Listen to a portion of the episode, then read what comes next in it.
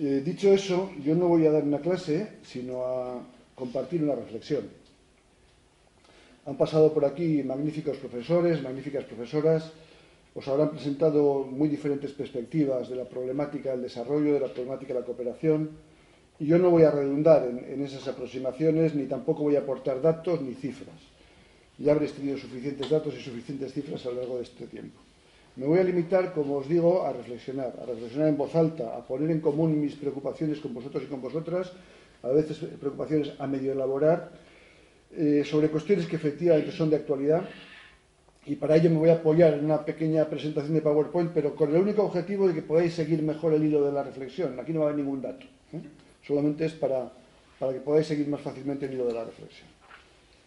Bien, me gustaría empezar subrayando que, nos encontramos en un momento histórico y ante un panorama muy complejo, en una era de perfiles bastante difusos, en la que a veces da la impresión de que nada es lo que parece y que no se sabe muy bien qué es lo que ocurre, da la impresión en ocasiones. ¿no? Y por eso he traído aquí a colación esta frase contenida en una antología de José Badió, poeta y editor catalán que murió el año pasado, y que creo resume muy bien algunos de los problemas que tenemos en este momento delante, ¿no? Tiempos de confusión, tiempos de posverdad, en, lo que, en los que pues se hace especialmente difícil analizar la realidad y se hace especialmente difícil construir alternativas. Bien, yo no seré tan ingenuo como para intentar resumir todos los problemas ni, todas, ni, ni tratar alternativas, eh, no soy tan osado como para eso y mucho menos en tres cuartos de hora, ¿no? Pero bueno, lo que sí voy a intentar es aportar una reflexión, unas ideas, por si son de interés para discutirlas. Eh, a modo de esquema de lo que voy a tratar, plantearé primero un, una explicación de lo que yo llamo la crisis del proyecto neoliberal y su evolución más reciente. En segundo lugar, trataré de analizar la crisis de alternativas, lo que decía Luis, bueno, desde desde los sectores contrahegemónicos la dificultad para plantear opciones alternativas a la situación actual. En tercer lugar, un pequeño mapa de problemas, conflictos y contradicciones que tenemos delante para, a partir de ahí, eh, sobre qué bases, preguntarnos sobre qué bases se podría replantear, refundar o, reorientar la, cooperación, internacional. Bien, empezaré eh, por este primer punto señalando que en mi opinión, asistimos a una importante crisis del proyecto neoliberal. Y esta crisis, a mi modo de ver, se expresa de distintas maneras.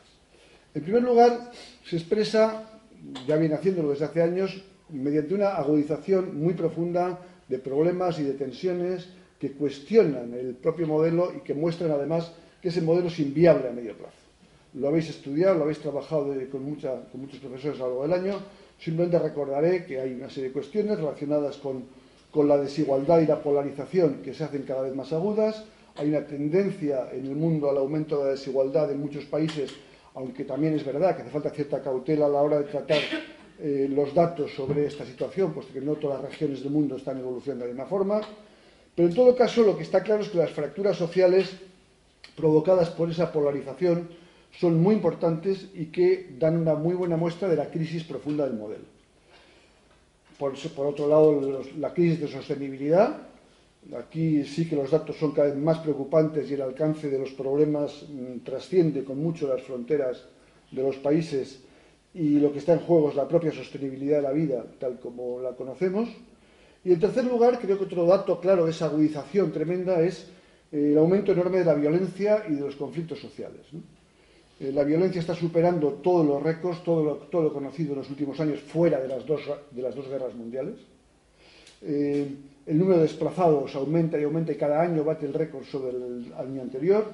Es evidente que se ha producido un aumento notable de la conflictividad social en todo tipo de países.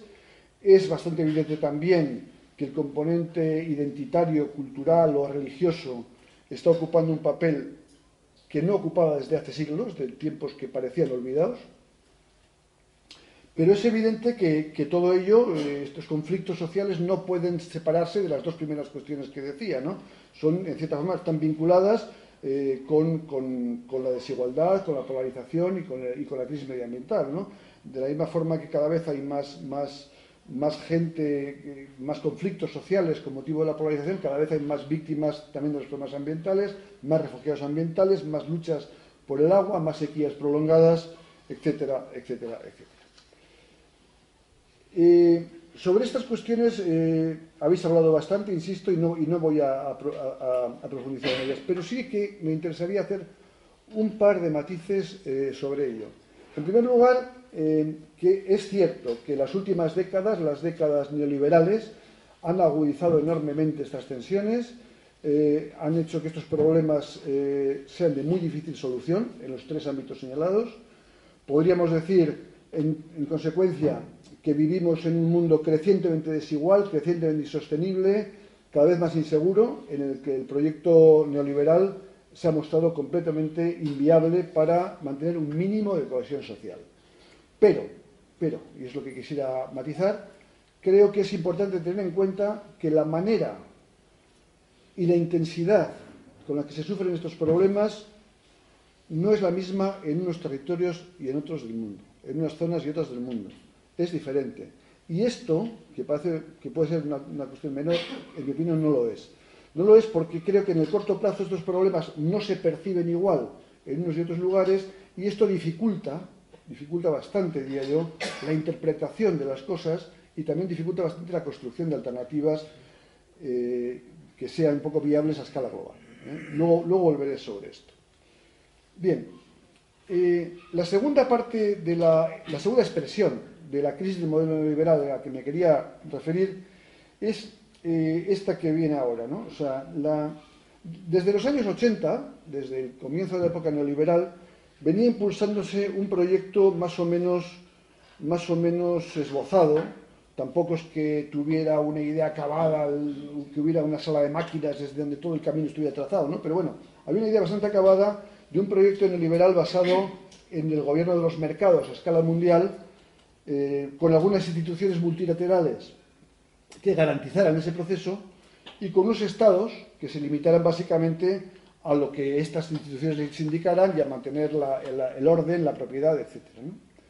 Y lo cierto es que durante casi 20 años ese proyecto fue avanzando a marchas forzadas, con bastante solidez, y ello confirmó una, hegemonía indiscutible del, del neoliberalismo que abarcó los años 80 y los años 90 del siglo anterior y que fue una hegemonía que, como digo, se encaminaba a consolidar un orden neoliberal multilateral. Esos fueron años de políticas de ajuste muy duras, en los que los gobiernos de todo el mundo impusieron las recetas auspiciadas bajo aquello que se llamó Consenso de Washington. Fueron los años del derrumbe del modelo soviético, cuando se declaró el fin de la historia y la incontestable hegemonía del mercado. Fueron los años en los que se intentó refundar Bretton Woods sobre la base de cambiar el rol del Fondo Monetario Internacional y del Banco Mundial y de crear la, OMC e, para tratar de alumbrar un, nuevo multilateralismo al servicio del mercado y en el que los Estados-nación perdieran protagonismo. Y fueron los años del, también del giro neoliberal en la Unión Europea con la firma del Tratado de Maastricht en 1992. Es decir, que durante esas dos décadas la dinámica globalizadora impulsada desde los mercados, especialmente desde los mercados financieros, había contado con el concurso de los principales gobiernos del mundo, gobiernos que se habían mostrado dispuestos a, cambiar las reglas de juego del viejo orden multilateral. Un viejo orden multilateral basado en la soberanía de los Estados-nación que llegaban a acuerdos entre ellos. Y cambiarlo por un nuevo orden, por una nueva lex mercatoria eh, supranacional basada en la hegemonía de los mercados. Y he sabido que en dicho orden los derechos de las personas dejaban paso a los derechos de las empresas como, eh, como eje vertebrador de ese nuevo orden mundial que se quería establecer. Sin embargo, sin embargo, coincidiendo más o menos con el final del siglo anterior y el comienzo del, nuevo siglo, algunas cosas comenzaron a cambiar. Y el neoliberalismo y su producto estrella, la globalización neoliberal, comenzaron a dar algunos problemas para sus impulsores. Y ese proyecto al que me, había, que me he referido, ese multilateralismo eh, neoliberal, acabó encallando, no sé si definitivamente o no, el tiempo lo dirá, habrá que verlo, acabó encallando, digo, en esta segunda mitad del siglo XXI en la que nos encontramos. ¿Qué elementos podemos identificar como símbolos de este estancamiento? Bueno, los dos primeros tropiezos en la hoja de ruta establecida tuvieron lugar en realidad a finales del siglo, ya en el año 98 y 99, primero con la retirada del AMI, del Acuerdo Multilateral de Inversiones, en el año 98, y el año siguiente con el fracaso de la cumbre de Seattle de la OMC en el 99, que pretendía ser la cumbre que relanzara ya toda la, nueva versión del multilateralismo comercial en clave de gobierno de los mercados. La, tenía que ser la cumbre que marcara un poco la agenda de la organización que se había creado cuatro, años antes.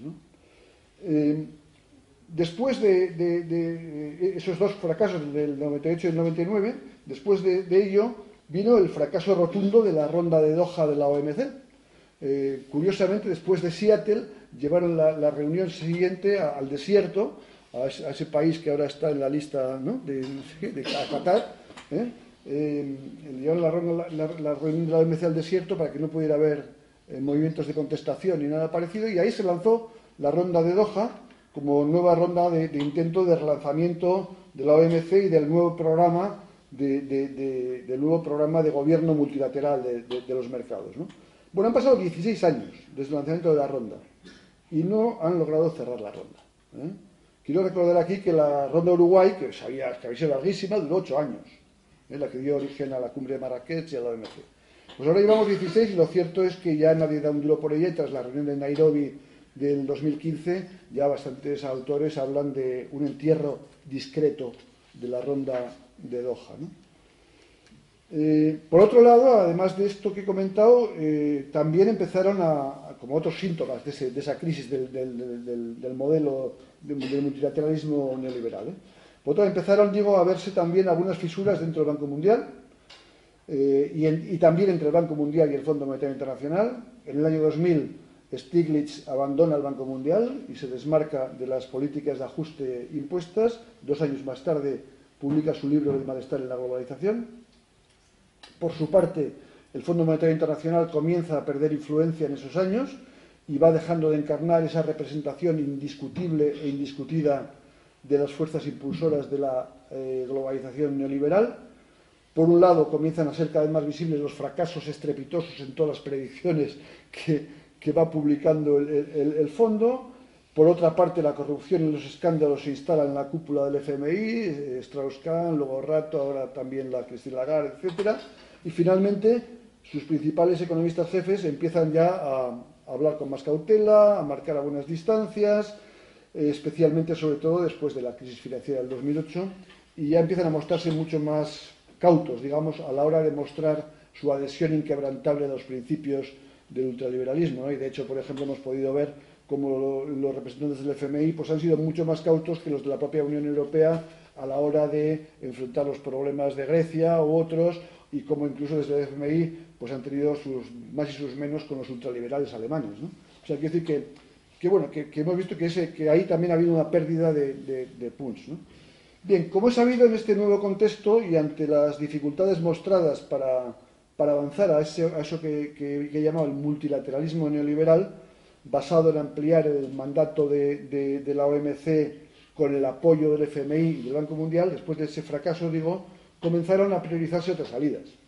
Otras salidas basadas más en acuerdos regionales, que garantizaran la primacía del mercado, que permitieran acuerdos sobre inversiones, que evitaran el control de las inversiones extranjeras por parte de los gobiernos, y con distintos mm, ritmos y con distintos objetivos, porque las situaciones no son las mismas, pues ahí surgieron el APEC, por un lado, el intento del TTIP, el Z, etcétera, etcétera, como eh, pues, subproductos que venían a paliar, en cierta forma, esa ausencia de un multilateralismo global que facilitara el gobierno de los mercados y que los estados no controlaran las inversiones extranjeras. Digo que son acuerdos diferentes entre sí, porque las situaciones no son las mismas, aunque la filosofía sí, la filosofía de fondo sí.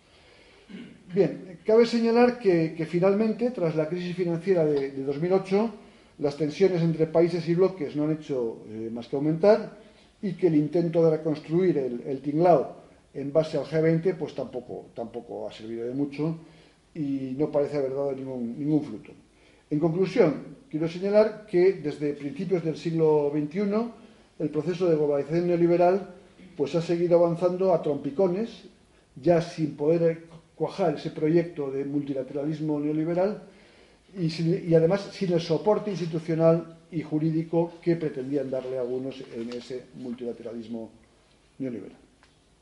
Bien, como consecuencia de, todo lo que acabo de comenzar, nos encontramos en una etapa pues eh, enormemente conflictiva, de intento de reconstruir el orden global, de intento de recomponer las bases sobre las que había venido funcionando el capitalismo desde, desde los años 80, eh, es una etapa difícil de analizar con rigor, lo reconozco, y, es mucho más difícil saber a dónde vamos. ¿eh? Pero bueno, algunas ideas eh, sí, sí podemos, digamos, dejarlas más o menos sobre la mesa. ¿no? Por un lado, parece evidente que hay un núcleo duro o un núcleo central del capital transnacional. Algunos autores lo han empezado a llamar clase capitalista mundial, CCM, un núcleo del capital transnacional asociado a determinadas actividades, a determinadas empresas, para un núcleo para el que los estados, las leyes de los estados y la soberanía de los estados constituyen un obstáculo para su, para su expansión. Y por ello han estado promoviendo a lo largo de los últimos años diferentes planes de desregulación de las inversiones, en los que los propios estados se tenían que hacer el araquiri y renunciaban a su, a su papel de, control. Es, evidente que para llevar a cabo esa tarea necesitaban y han contado, ese núcleo duro ha contado con, por lo menos hasta el momento, con la complicidad de un establishment, político, cuyo concurso ha sido fundamental para adaptar el funcionamiento de los estados a las nuevas necesidades de la dinámica capitalista global. Ha sido fundamental, por un lado, para, eh, para facilitar nuevos espacios para el mercado, limitando el alcance de la intervención pública o promoviendo acuerdos internacionales sobre inversiones, etcétera. Y por otra parte, también ha sido fundamental el concurso de ese establishment para que los estados puedan haber seguido ejerciendo su función de mantener el orden y, limitar el alcance del malestar eh, y de las protestas sociales generados por todos estos efectos. En este punto es casi casi obligado recordar que para garantizar el papel de dicho establishment ha sido decisiva hasta ahora al menos, la neutralización de determinados sectores políticos, muy especialmente la socialdemocracia, tratando de desactivarla como alternativa, en un proceso que se inició en los años 80 y que ha llegado hasta hoy. ¿no? Eh, ya sabemos que a través de prebendas, de puertas giratorias, de cooptación de responsables políticos, por parte de grandes empresas, de corrupción política, etcétera, pues se han, se han puesto en marcha muchas vías para contar con un establishment que permitiera hacer todo este, todo este juego. ¿no?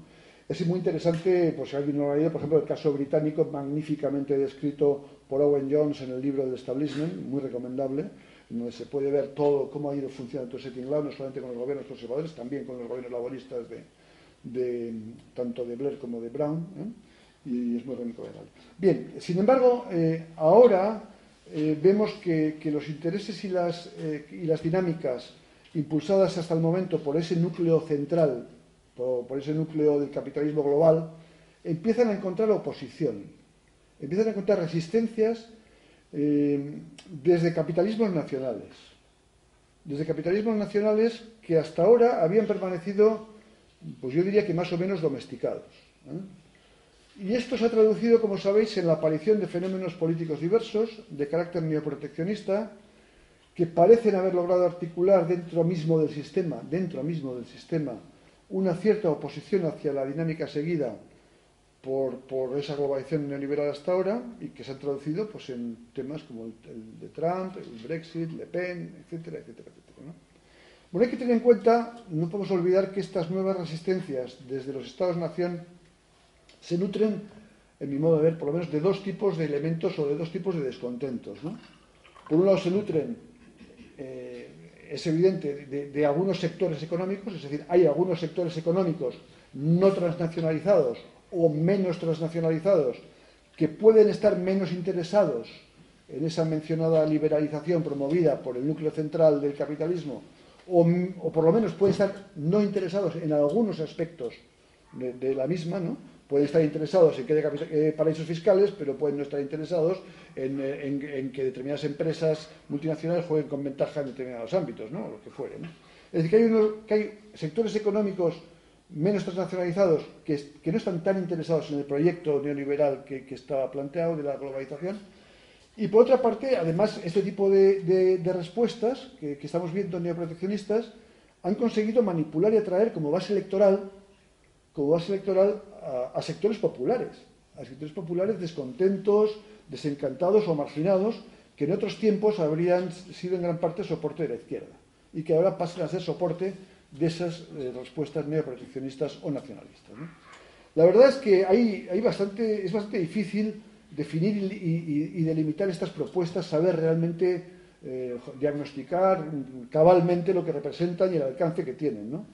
En los últimos meses se han escrito ríos de tinta eh, sobre el significado del trumpismo en términos económicos, se ha analizado a fondo el lepenismo, el Brexit, etc. Y la verdad es que, en mi opinión, está todo, es todo demasiado contradictorio. ¿eh? Es todo demasiado contradictorio como para poder establecer un juicio categórico sobre estas cosas, ¿no? porque además eh, son, son, son alternativas que, no sabemos lo que pueden dar de sí y no sabemos si estos fenómenos pueden o no, pueden o no representar una alternativa a ese orden neoliberal multilateral del que hablaba hace, un rato. ¿no?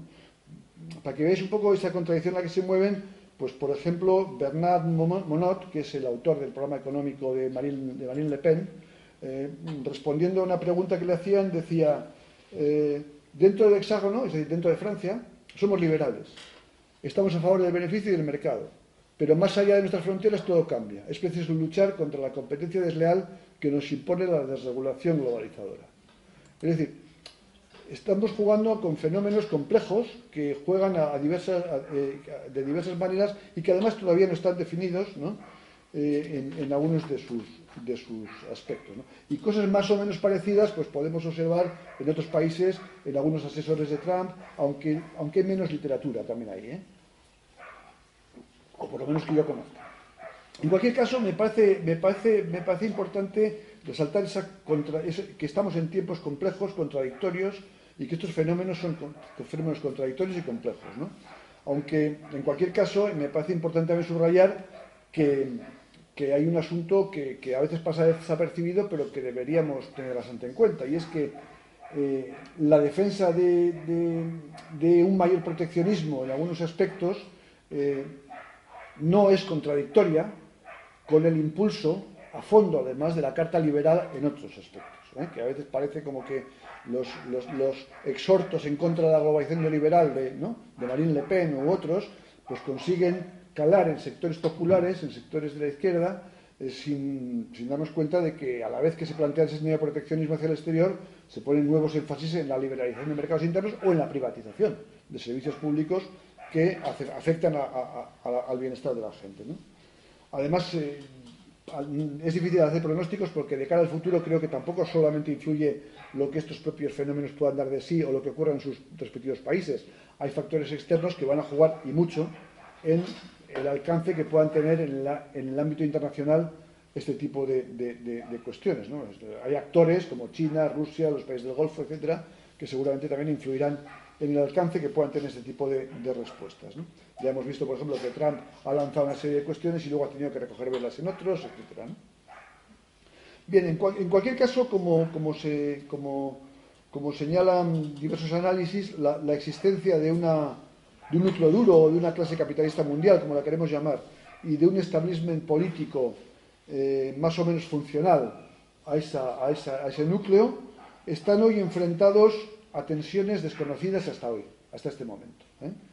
Eh, y, es evidente que existe un conflicto, que hay un conflicto entre las necesidades de corto plazo de ese capitalismo global y la emergencia de esos proyectos y propuestas neoproteccionistas que crean distorsiones y que crean, meten palos en la rueda y que, generan problemas. Yo diría que, podría hablarse incluso de un relativo desconcierto en algunos ámbitos. ¿eh? Yo creo que un ejemplo interesantísimo es, es Davos 2017 en la reunión de Davos de febrero de 2017 eh, había sido elegido Trump, les cogió a todos con el paso cambiado y, el intento de mantener la hoja de ruta anterior parece que la pusieron en manos de, China. Y el líder, de, el líder chino fue la estrella de, la estrella de, Davos 2017, ¿no? como, si hubiera que buscar un nuevo patrón, un nuevo patrón que se pusiera al frente del, proyecto, del proyecto anterior. Bueno, en definitiva, quiero decir que estamos en tiempos enormemente cambiantes tiempos líquidos que diría Bauman, y que lo que ahora se decanta en una dirección, pues mañana puede decantarse en otra y por lo tanto eh, yo no me sería, trataría de ser cauto a la hora de hacer pronósticos, pero no a la hora de decir que hay unos conflictos que no estaban hace unos años, ¿eh? que no estaban hace unos años. Bien, eh, la segunda parte del asunto, la crisis de alternativas. Bueno, hasta ahora nos hemos referido a los problemas del capitalismo neoliberal para configurar un cierto orden que garantice su reproducción de una manera más o menos estable. Quiero recordar además que en primer lugar he señalado que el fracaso del neoliberalismo tiene mucho que ver con la agudización de un montón de problemas medioambientales, de desigualdad, etcétera, etcétera. Pues bien, la cuestión es que a pesar del fracaso del, del neoliberalismo y de la agudización de esos problemas, a pesar de ello, digo, o frente a ese fracaso, no parece existir una alternativa medianamente sólida ni una respuesta de, desarrollo alternativo suficientemente coherente o suficientemente viable. Y voy a mencionar aquí tres aspectos que están relacionados con, esa ausencia de alternativa o que tienen que ver con esa ausencia de, alternativas. En primer lugar, me parece evidente que hay una ausencia de referencias teóricas compartidas. Es evidente que frente a la ortodoxia económica dominante, que promueve el mercado como motor del desarrollo y el crecimiento como sinónimo del bienestar, eh, ha habido en las dos o tres últimas décadas, o cuatro últimas décadas, intentos diversos de dar cuerpo a, otras referencias. Ha habido intentos de plantear alternativas de la mano del desarrollo humano, del desarrollo sostenible, etc. Pero, sin embargo, hasta el momento estas propuestas no han logrado traducirse en programas de gobierno, en programas de gobierno operativos. Y probablemente eso tenga que ver con que no ha habido nadie con suficiente fuerza para intentarlo en un país medianamente, en país de suficiente entidad.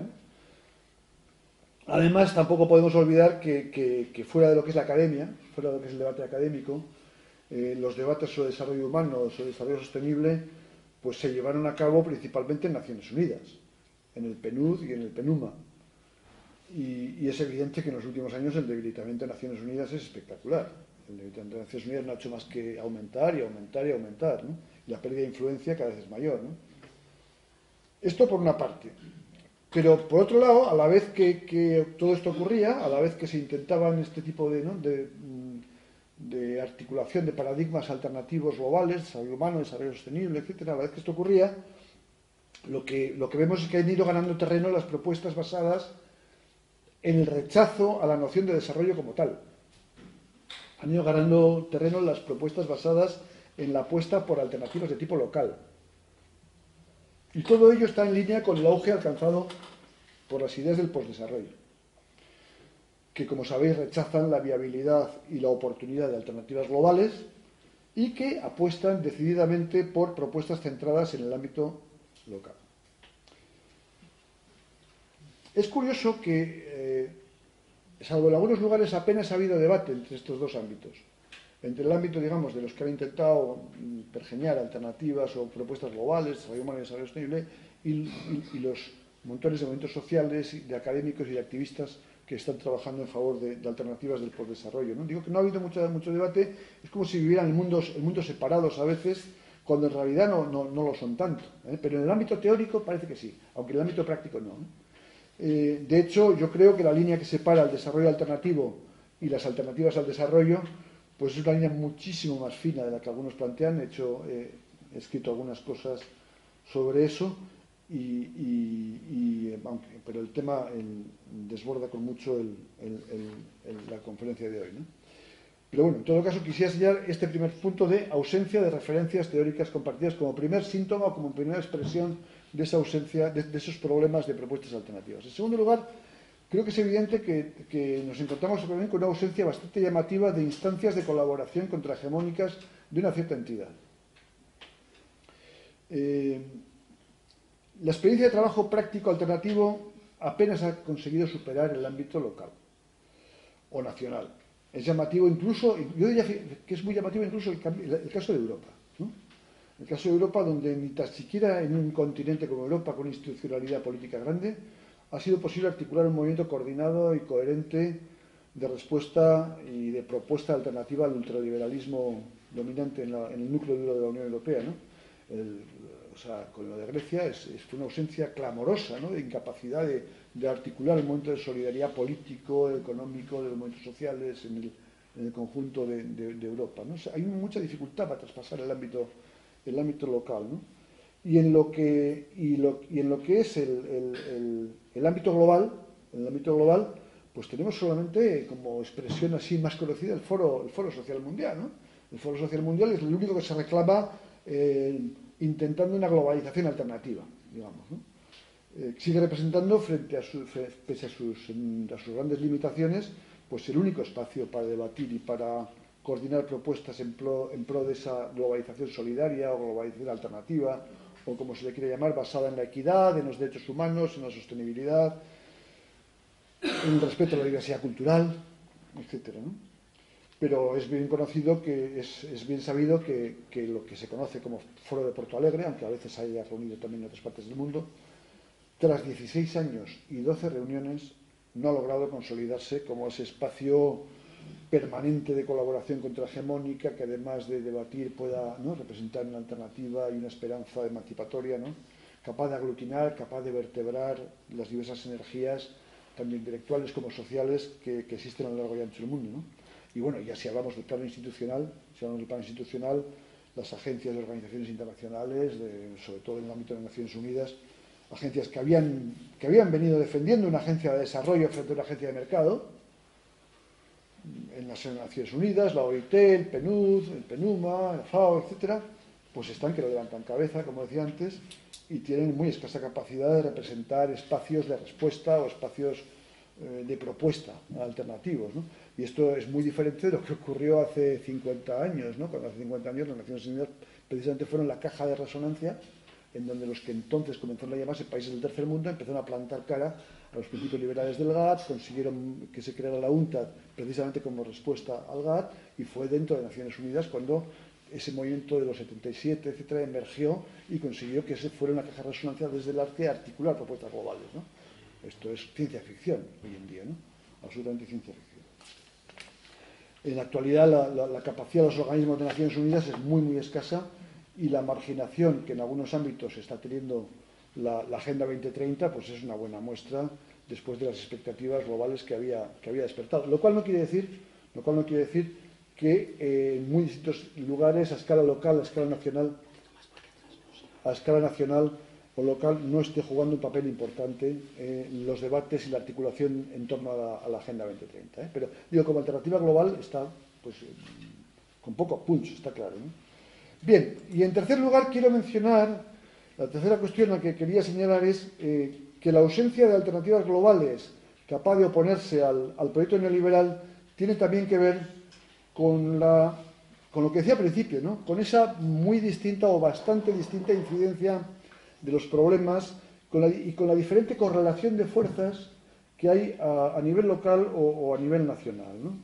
Hay muchos ejemplos de la distinta percepción que hay en, unos y otros países pues, de los problemas medioambientales, o lo mismo podría decirse de la evolución de la desigualdad, que aunque hay unas pautas y unos patrones generales, pues ha evolucionado un poco de manera distinta en unos y otros lugares, ¿no? Pues en América Latina ha habido unos años en los que ha ido disminuyendo un poco, aunque sea poco, ¿no? En otros lugares, en fin, todo eso es así. Eh, la cuestión del empleo pues no se ve igual allí donde el mercado está destruyendo empleo día a día que allá donde el mercado pues está todavía creando empleo ¿no? Eh, las tensiones migratorias pues son muy diferentes en unas partes y en otras del mundo los conflictos culturales se viven de muy diferente manera en unas partes y otras del mundo entonces todo esto es una realidad ¿no? y, además no solamente a escala internacional o a escala global hay diferentes percepciones eh, yo diría que incluso dentro del mismo país los sectores sociales más vulnerables pues también tienen a veces distinta percepción de, los problemas, ¿no? Y eso hace difícil articular alternativas. Un caso que se ha comentado mucho en los últimos años es, el de Ecuador, ¿no? En donde los sectores pobres urbanos estaban bastante satisfechos con las políticas sociales eh, y de crecimiento económico y de creación de empleo llevadas por el gobierno de Correa mm, sobre la ola del petróleo y del extractivismo, ¿no? y los sectores pobres urbanos estaban, digamos, satisfechos y los, los sectores indígenas rurales estaban en guerra contra el gobierno porque estaban siendo aplastados, sus tierras eh, estaban siendo confiscadas para el petróleo ¿no? y, para la política extractivista. ¿no? de un mismo país, sectores oprimidos que viven la situación de manera conflictiva y contradictoria. ¿no? Eh, Y además, aunque, aunque ante los problemas globales objetivamente todos estamos en el mismo barco, pues es evidente que, a nivel local la correlación de fuerzas, la correlación de fuerzas no es la misma. Hay unos lugares en, los que se vive que hay más margen de maniobra, otros que menos margen de maniobra, lugares en los que parece que sin contar con la solidaridad internacional no se puede hacer nada, lugares en los que dicen, bueno, tenemos margen para actuar, eh, nadie hubiera pensado, después de la década perdida, pues que hubiera habido una época de 10 años de optimismo en América Latina, ¿no? Como los que, los que ha habido. No hablo de los resultados, ¿eh?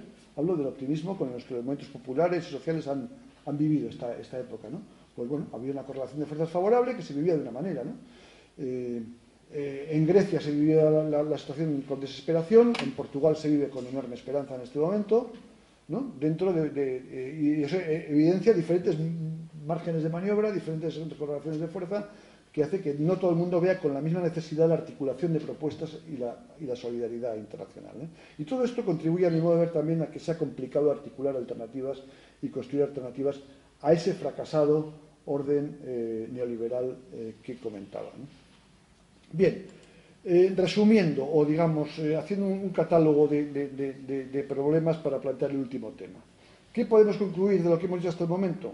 Bueno, yo creo que de lo dicho hasta ahora podemos concluir que nos encontramos en un tiempo de transición, que hay algunos elementos que, son difíciles de interpretar, pero algunos se podrían llegar a, esbozar. Entre ellos los siguientes. Por una parte, el núcleo duro del capital transnacional se encuentra ante la ausencia de un modelo de gobernanza acorde con sus intereses y que sea viable a corto plazo. El ámbito de la Unión Europea, yo diría que es el único ámbito, digamos, eh, transnacional en el que el proyecto neoliberal sigue sosteniéndose eh, a escala supranacional, aunque con problemas. Por otro lado, no existe un proyecto de emancipación ni una propuesta de desarrollo alternativo medianamente sólida o viable, y eso pese a la gravedad los problemas en presencia, y tanto sociales como medioambientales. Y finalmente asistimos a la emergencia de propuestas y fenómenos nacional proteccionistas de carácter xenófobo que consiguen además concitar el apoyo eh, de sectores populares. En este contexto, pues parece que se está imponiendo claramente la tendencia al conflicto de todo tipo, a conflictos de todo tipo, y podríamos deducir que nos encontramos en una, situación más conflictiva que de colaboración. Y de todo ello podríamos, podríamos decir que que nos encontramos en una era post-neoliberal en el sentido de que es distinta que la que, la, que, el proyecto neoliberal había, había ido trazando, en la que las fuerzas más poderosas tratan de encontrar un nuevo status quo y unos nuevos esquemas de dominación, y lo tratan de hacer, por un lado, a la vista del fracaso de ese proyecto de orden multilateral global que estaba previsto, esa globalización neoliberal gobernada por la OMC con acuerdos internacionales sobre inversiones, etcétera, y por otra parte también a la vista de la creciente desafección de amplias capas de la población hacia ese proyecto y de la emergencia de propuestas como las de Trump, Brexit, etcétera. Es decir, podríamos decir que estamos ante un conflicto entre las necesidades del capitalismo global, la clase capitalista global por un lado, y las tensiones que se manifiestan dentro de los estados, que generan otras dinámicas y otras agendas. y hay un acuerdo bastante generalizado en que la victoria de Trump o del Brexit han descansado en buena medida en esas tensiones, entre el proyecto neoliberal y las tensiones que se han generado dentro de los estados. Eh, son victorias que se han apoyado en el cansancio de la gente también, un cansancio provocado por los efectos que hemos ido comentando hasta ahora. Todo esto por lo que afecta a las contradicciones y problemas de los sectores dominantes. Por el lado de las propuestas alternativas, resumo otra vez, los espacios abiertos durante la segunda mitad del siglo XX para la cooperación internacional y para la promoción del desarrollo y los derechos humanos son cada vez más reducidos. La crisis aguda de, Naciones Unidas en muy diversos ámbitos es un ejemplo claro de ello. Y por otra parte, los movimientos contrahegemónicos ya he dicho que carecen por el momento de propuestas o espacios desde los que buscar o impulsar la cooperación o solidaridad. Hay alianzas y propuestas efímeras que son capaces de parar cosas, se han parado muchas cosas, empezando desde la parada de la 1998, pero no tanto de plantear alternativas que no consiguen de momento superar la esfera de lo, local. Y en este contexto voy al cuarto y último punto, eh, nos podemos preguntar si es posible impulsar la cooperación, sobre qué base se puede impulsar la cooperación, cuestiones habría que tener en cuenta. Bueno, yo creo que lo primero que quiero señalar es que la cooperación es una necesidad ineludible. Aparece como una necesidad ineludible y conviene dejarlo claro. La crítica postdesarrollista al desarrollo global es necesaria, es necesaria, es verdad, el desarrollo ha provocado muchos estragos como idea, es una crítica imprescindible, pero hace falta una acción global, pero hace falta una acción global para enfrentar problemas que son globales. Yo decía antes que, nos falta un diagnóstico compartido sobre cómo afrontar los retos de la globalización, y es verdad, sobre cuál es el alcance y las consecuencias que tenemos delante. ¿no? Y esto que llevamos 30 años o 35 discutiendo sobre esto. ¿no? Es muy importante, mi modo de ver, identificar qué aspectos más estructurales de la globalización están ahí, son más irreversibles, tienen que, ver, que son aquellos que tienen que ver con el medio ambiente, con el papel de las tecnologías de la comunicación, con la interdependencia de determinados fenómenos, y, diferenciar esos, esos, eh, digamos, aspectos más estructurales de la globalización, que han venido para quedarse, como suele decirse, de otros que son más propios del proyecto neoliberal de globalización. Y que, bueno, lo mismo que han surgido se pueden parar o, cambiar, ¿no? Y, que además el proyecto neoliberal ha tratado de identificar, ha, dicho, la globalización es esto, es todo el paquete junto, ¿no? es muy interesante eh, leer a Ángel Tablas eh, sobre este asunto y todos los trabajos que tiene sobre la economía política mundial y esta diferenciación. Aquí mismo en EGOA tuvimos fuertes debates sobre este asunto en los años 90, entre quienes subrayaban los aspectos más cuantitativos de la globalización, el incremento de los flujos, la ampliación de los mercados, cosas que habían pasado ya en otras épocas de la mundialización capitalista, y que nos defendíamos e insistíamos en que estábamos ante un fenómeno distinto, ante un fenómeno más estructural, de naturaleza y alcance diferente que los anteriores de la mundialización capitalista y fue un debate muy rico que, de alguna forma eh, sigue siendo ahí. ¿no? Pues bien, a mí me parece bastante importante subrayar o recordar que hay algunos problemas que son globales, que son, voy a decirlo, estructuralmente globales, no coyunturalmente globales, que son estructuralmente globales, y que o bien se enfrentan desde la colaboración, desde la equidad y la solidaridad, o bien se apuesta por el conflicto y por la confrontación, como algunos plantean. y que no hay muchas más salidas. Y vistas así las cosas, pues parece evidente que el impulso de alternativas locales pues es muy importante. De hecho, sin empezar desde lo, local, no hay nada que hacer. Pero, como acabo de decir, no puede haber salidas para problemas globales solo desde lo local. Y, sin embargo, lo cierto es que durante los últimos 20 años hemos asistido a una fuerte decadencia de las alternativas y las propuestas internacionalistas y de los impulsos en pro de un desarrollo universal, viable, confiable, etc. Y hemos asistido a un auge de, propuestas de inspiración postdesarrollista, de carácter local, casi siempre desconectadas entre sí, que cuestionan la validez de proyectos o, referencias globales, pues que consideran que representan o pueden representar imposiciones o nuevas estructuras de las cosmovisiones y de las formas de vida locales. Bueno, ante este panorama la pregunta es, hay bases para, trabajar la solidaridad, la cooperación, sobre qué se puede hacer. Bueno, es una, respuesta compleja. Yo me voy a, limitar a dar unas pinceladas o a sugerir algunos temas ¿eh? para discutir. Algunos elementos a tener en cuenta. Bueno, la primera es eh, lo que acabo de apuntar. Yo creo que no puede haber, no se puede ser tan ingenuo como para pensar que sin referencias compartidas puede haber cooperación. Cooperar sí, pero ¿para qué? Si no compartimos un proyecto de mínimos, ¿Con qué objetivos cooperamos? Hacen falta objetivos comunes basados en algunos valores compartidos. ¿Y el problema cuál es? El problema es que la defensa de valores universales pues no goza de muy buena prensa, porque no podemos olvidar que en las últimas décadas, en los últimos siglos diría yo, esa cuestión, la defensa de, esos valores universales, pues ha partido de los países occidentales. Ha partido de los países occidentales y han tratado en buena medida, o se han intentado valer de dicha universalidad para ejercer su dominación para imponer un modelo económico, unas formas de organizar la vida de la gente, etc. Por tanto, es verdad que no es una buena carta de presentación para defender eh, esa idea de contar con referentes o valores universales. Y, sin embargo, el relativismo cultural, lo que sería el extremo contrario, pues eh, constituye un torpedo en la línea de flotación de la cooperación. Y hace inviable plantear cualquier tipo de, colaboración. Entonces, es cierto que la defensa del relativismo cultural, es cierto que que no pasa por hoy en día por ser un ejercicio más académico que otra cosa, ¿eh? que, que, tiene muy poca repercusión práctica. ¿no? Pero también es verdad que tenemos un problema que no está solucionado con estas cuestiones del universalismo y que dificulta y, y lastra las posibilidades de construir alternativas a problemas que son globales.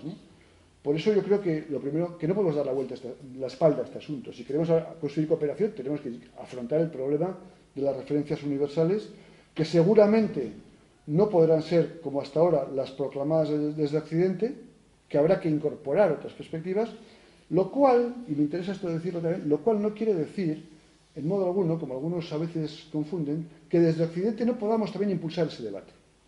Porque a veces parece como que el hecho de que, mm, los valores universales no pueden ser los occidentales, de acuerdo, pero eso no quiere decir que desde, nuestras latitudes tengamos que renunciar al debate porque, ay, nos van a llamar eh, occidentales. No, tenemos que participar activamente en ese debate. Si, trabajamos en solidaridad y creemos en la universalidad de algunos principios, es evidente que hay que meterse en ello.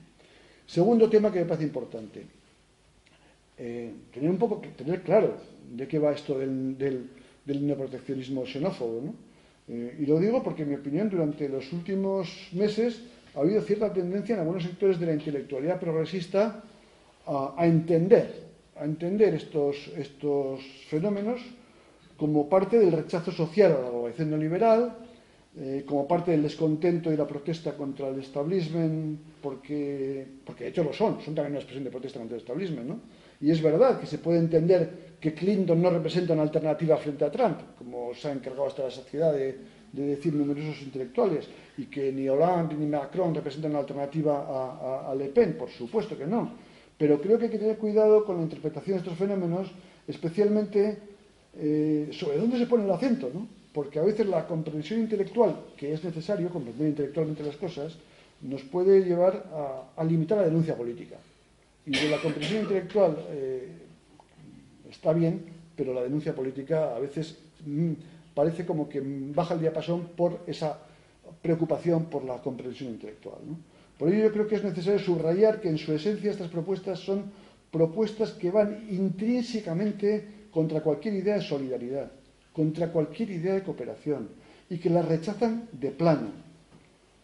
Que tras la bandera de la oposición a la globalización neoliberal, se esconde la defensa de un neoliberalismo xenófobo local, enormemente peligroso, mi modo de ver.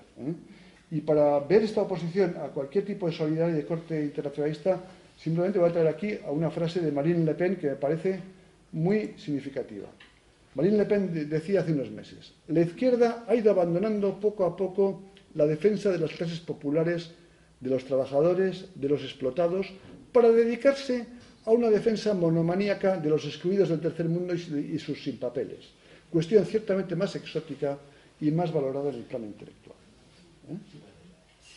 Bien, creo que es interesante, por lo tanto, saber de qué, estamos hablando.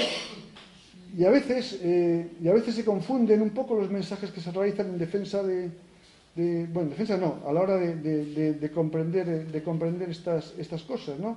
Y se confunden un poco eh, es decir, podríamos decir que, que hay algunas cosas que, que, que es verdad, que, que, hay que es verdad que hay a ver, expresiones de Le Pen o de algunos otros eh, miembros de este tipo de alternativas que defienden la cultura francesa frente a la imposición global, global neoliberal y que defienden las culturas locales, etcétera, ¿no? Pero no con, y a veces dice, bueno, si en realidad se parece, y es verdad que a veces parece que se puede parecer bastante a algunos discursos postdesarrollistas, ¿no? que dicen, no, no, si estamos defendiendo lo local frente a la cultura hegemónica de fuera y tal, ¿no? pero eh, no olvidemos que, que, estas nuevas eh, propuestas neoproteccionistas, en ellas se asocia la crítica a la globalización con la defensa ultranza de la vuelta al Estado de Nación, incluyendo su dimensión uniformizadora incluido su dimensión. Y Le Pen misma se ha encargado mucho de recordarlo. Fijaros lo que decía en la campaña electoral. ¿no? Nosotros estamos para defender a la nación francesa, lo que supone oponernos a la globalización ultraliberal, pero también a la inmigración y al comunitarismo. Dicho de otra forma, estamos contra el, contra el proyecto de desarrollo global neoliberal, pero también estamos contra el postdesarrollo, que quede claro. ¿no? O sea, de alguna, dicho, dicho, lo he traducido ¿eh? a, otro, a, otro, lenguaje. Bien, tercera cuestión. La necesidad de abordar la, cuestión del multiculturalismo. Yo creo que esto es un tema que, a veces no se quiere mirar también de frente y que, sin embargo, para mí hay que mirarle de frente. Eh, eh, en el contexto actual, y subrayo que en el contexto actual, el, multiculturalismo es un asunto eh, que tiene problemas, que es problemático y que no, y que no pasa nada por reconocerlo. ¿no? Quiero decir que no sirve de mucho tener una visión buenista o una visión naif del, multiculturalismo, entendiendo como la posibilidad de una convivencia armónica de diferentes culturas, de diferentes formas de vivir, de contextos en los que una parte importante de la población tiene la sensación de estar perdiendo derechos y oportunidades. Eh, eh, o sea, hay, mientras otras no, hay, conflictos sociales, hay, hay, momentos en los que una parte de la población tiene la sensación de estar perdiendo derechos y oportunidades y que tiene la sensación de estarlos perdiendo porque otra parte de la población ¿no? está irrumpiendo en sus formas de vida. Y ese conflicto está, lo queramos ver o no lo queramos ver. ¿no? Algunos autores han, han, han alertado sobre esto, ¿eh? han alertado sobre todo sobre, la, sobre ese buenismo. ¿no? ¿Por qué? Porque hay un peligro en, apostar por un multiculturalismo naif basado en una fragmentación de la sociedad. Es decir, comunidades encerradas en sí mismas, que respetamos a todas las comunidades, pero permanecen encerradas en sí mismas, y estas comunidades de una sociedad multicultural están solamente conectadas por el mercado. Eh, un multiculturalismo de ese tipo, no, que no tiene interculturalidad, en el cual no hay integración, es una idea que invalida cualquier proyecto colectivo y que invalida cualquier proyecto emancipador, de articular fuerzas. Y por ello, algunos autores llaman la atención, a mí al menos eh, me parecen importantes, sobre estos análisis un tanto simplistas o buenistas que desde la izquierda reivindican el multiculturalismo de cualquier manera y no eh, son conscientes de la necesidad de luchar por la integración, por la interculturalidad, etc. A mí hay una frase de Daniel Inerarity que me vais a permitir que, os la ponga porque me parece bien importante, bien interesante. Dice Daniel, el fenómeno de diversidad cultural incluye también aspectos conflictivos. El discurso de las élites ante la diversidad cultural carece de realismo y carece de sinceridad. Y ambas cosas resultan hirientes para quienes conviven, para la gente humilde que convive habitualmente con esa diversidad en sus aspectos más conflictivos. Existe un tipo de persona progresista que se siente cosmopolita y moralmente superior porque se eleva por encima de sus intereses cuando en realidad sus intereses no están en juego. Y los que son sacrificados son los intereses de otros, los más vulnerables, que son los más sacrificados, perdón, más en contacto con, con zonas de conflicto. Hay una forma de arrogancia e hipocresía en las élites multiculturales porque su experiencia de la alteridad se reduce a encuentros agradables en el bazar de la diversidad, en el consumo, en la diversión o como manos de obra barata. Son élites que no sienten la inseguridad física en sus barrios ni la inseguridad laboral en sus puestos de trabajo. Entonces, esto es una realidad también que de alguna forma obliga a que los esfuerzos solidarios, los esfuerzos por la, por la, por la, por la, vamos, por la solidaridad, por la, por la cooperación, tengan que tener también una preocupación por no quedarse en la espuma. ¿no? Y a veces yo creo que hay mucho, mucho buenismo y mucha aproximación naif a, este tipo de cuestiones. Yo creo que cuando la gente pierde sus derechos, cuando amplios sectores de la sociedad se encuentran desprotegidos, su percepción de la alteridad cambia. Cambia respecto al intelectual que, bueno, que habla desde, el púlpito. Y en vez de ver, esa gente, en vez de ver que el problema está en el mercado sin reglas, que funciona contra la gente, pues piensa que el problema está en la inmigración, en la gente que viene porque ese libre mercado le ha permitido entrar. Y la cuestión de modo es que si no hay equidad, si no hay cohesión social, pues la cultura se convierte en elemento no de diversidad, sino de confrontación. Y a mí me parece que esto es un, problema que no se le puede dar la vuelta. Ya sé que voy, voy un poco tarde, ¿no? ¿Voy un poco tarde? Venga, dame cinco. La cuestión de la desmercantilización. Bueno, yo creo que esto, eh, lo anterior me sirve para, enlazar, con este tema. ¿no? Eh, yo creo que es necesario restar espacio al mercado como elemento prioritario de cualquier proyecto de desarrollo, sea a escala estatal, sea a escala local o sea a escala global. ¿no? Y cooperar implica también eh, trabajar por restar espacio al mercado. ¿no? La mercantilización de todos los órdenes de la vida eh, que ha acontecido a lo largo de las últimas décadas neoliberales es, inconmensurable. ¿eh? Eh, y creo que esto hay que decirlo. ¿no? voy a extenderme mucho sobre este asunto. Pero es una realidad que, viene a su base una mercantilización que viene de lejos. ¿eh? Sabéis que anteriormente eh, bueno, pues, había una variedad mayor de formas de organización social. Eh, es importante recordar que a lo largo de la historia las relaciones entre las personas y la satisfacción de las necesidades humanas pues, venían descansando sobre tres tipos de instituciones. Por un lado, sobre el mercado, tan antiguo como el intercambio, por otro, sobre la redistribución, que exigía algún tipo de tipo de autoridad o de institucionalidad ¿no? para hacer llegar a los sectores más débiles lo, que se, recaudaba, y la reciprocidad, basada en el apoyo mutuo, el trabajo comunitario, las redes sociales, etc. Es sabido que durante los siglos de historia del capitalismo primeros, el mercado fue ganando terreno poco a poco contra esas otras formas. Es sabido que a partir del siglo XX, Polanyi lo descubrió, lo describió magistralmente, ¿no? la gran transformación generó una una amplitud brutal del mercado y es sabido que hoy, en la época neoliberal, el proceso de mercantilización se ha llevado hasta los últimos rincones de la vida y eh, está en la raíz de muchos problemas, tanto en la esfera productiva como en la esfera eh, reproductiva. Y esto supone que eh, el reto de, la desmercantilización implica mm, también a la cooperación al desarrollo. No supone que haya que dejarlo todo en manos del Estado. No supone que haya que llegar espacios al mercado, que en muchos lugares puede un papel muy importante, especialmente a nivel local. Tampoco que haya que recuperar la vieja dicotomía Estado-mercado. Ahora se abre el, debate de los comunes, del trabajo comunitario, de otras formas de relación social, que pueden ser más eficientes en algunas cosas que el Estado y que el mercado. Pero en todo caso lo que está claro es que la mercantilización asombrosa, la que estamos llevando, es la causa, la raíz de gran parte de los problemas y que cooperar para un orden distinto sin atacar ese problema pues no tiene mucho sentido. Bueno, quería dar unas palabras sobre, sobre esto, pero mm, como voy tarde lo voy a, lo voy a dejar. Y sí, lo, y sí, lo último, sí un par de cuestiones últimas. Yo creo que es importante tener en cuenta que la cooperación de desarrollo, tal como surgió después de la Segunda Guerra Mundial, y todas sus agencias e instituciones fueron, en cierta forma, una propuesta occidental.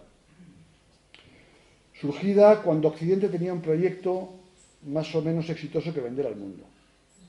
Y cuando buena parte del mundo se miraba en el espejo de Occidente como esperanza de bienestar o como esperanza de emancipación. Lo que pasa es que ahora, en el momento presente, Occidente no sabe cómo salir de la crisis en la que está sumida su propia sociedad y del deterioro social en el que estamos metidos. Y ya no tenemos un proyecto que ofrecer al mundo. Es más, algunos problemas que tienen conmocionadas a las sociedades occidentales, como es la cuestión del futuro del empleo tal como había sido conocido hasta ahora, pues no, no se vive de la misma manera en Occidente que en otros lugares. ¿no? Y la crisis del, del, modelo occidental explica de alguna forma que, que, de alguna forma la preocupación por la cooperación pues haya caído en picado ¿no? en, en, en, el ámbito internacional. La cuestión es, ¿qué motor puede impulsar la cooperación y la solidaridad en este contexto y en qué dirección? ¿Los funcionarios de Naciones Unidas y las agencias internacionales? ¿Las ONGs especializadas? Como esto eh, no, no, hagamos de la necesidad virtud, no refundemos la cooperación sobre otras bases, vinculado con los procesos locales, vinculado con, el resto de movimientos y, sociales, vinculados con la, intelectualidad, vinculados con las dinámicas muy diversas de la sociedad, pues va a ser muy difícil realmente articular una, cooperación, una cooperación alternativa que ya no va a poder basarse solo en grandes palabras, ¿eh? En palabras por una cooperación alternativa humana, sostenible, eh, con equidad y de género porque hace falta articular cosas un poquito más, más consistentes. Y finalmente, termino de verdad. Quisiera comentar un asunto que me parece importante para no caer en simplificaciones a la hora de definir la idea de la solidaridad. Es evidente que la cooperación al desarrollo no está sirviendo para enfrentar los grandes objetivos que se planteaba cuando surgió. Es evidente que adolece de muchísimos problemas que lastran su funcionamiento y que lastran su eficiencia. Es evidente que las acciones llevadas a cabo en el marco de la cooperación a largo plazo, a lo largo de las últimas décadas, han podido servir para paliar problemas de desarrollo, problemas de personas o comunidades, pero no para promover una transformación suficiente de la realidad. En ese contexto, algunos sectores, lo comprendo, vienen insistiendo en que es necesario superar esto, marcando una diferenciación entre una cooperación que llaman asistencialista y otra que llaman transformadora. Se trata sin duda de un planteamiento que busca ir más allá, que es honesto y que trata de realmente cambiar las cosas. Ahora, me parece que tiene muchos riesgos y que tiene un riesgo importante de debilitar el campo de la solidaridad. Nos podemos preguntar si el objetivo de la cooperación es socorrer a las personas más desprotegidas y vulnerables o transformar la realidad. Yo creo que son ambas cosas. Yo creo que no tiene mucho sentido enfrentarlas, ni hacer grandes discursos sobre este asunto. Yo creo que tan importante y tan valioso es pasarse las vacaciones eh, en un comedor de un campo de refugiados en Grecia como asistir a una, manifestación contra la política migratoria de la Unión Europea y que ambas cosas son necesarias y que las dos cosas tienen un papel importantísimo en la transformación social. Por ello creo que es importante no hacer discursos que pueden debilitar el campo de las solidaridades. Estoy convencido, eh, después de treinta y tantos años trabajando en la cooperación, a mí por lo menos la experiencia me ha enseñado que es importante estar al lado de la gente y que si no se está del lado de la gente no se entienden muchas cosas. Y no entendiendo muchas cosas es muy difícil transformar la realidad. Eh, por lo tanto, pienso que para replantear la cooperación, para construir una cooperación alternativa, hay que trabajar en nuevas direcciones sin perder nunca la, perspectiva de largo plazo, pero también trabajando en el corto.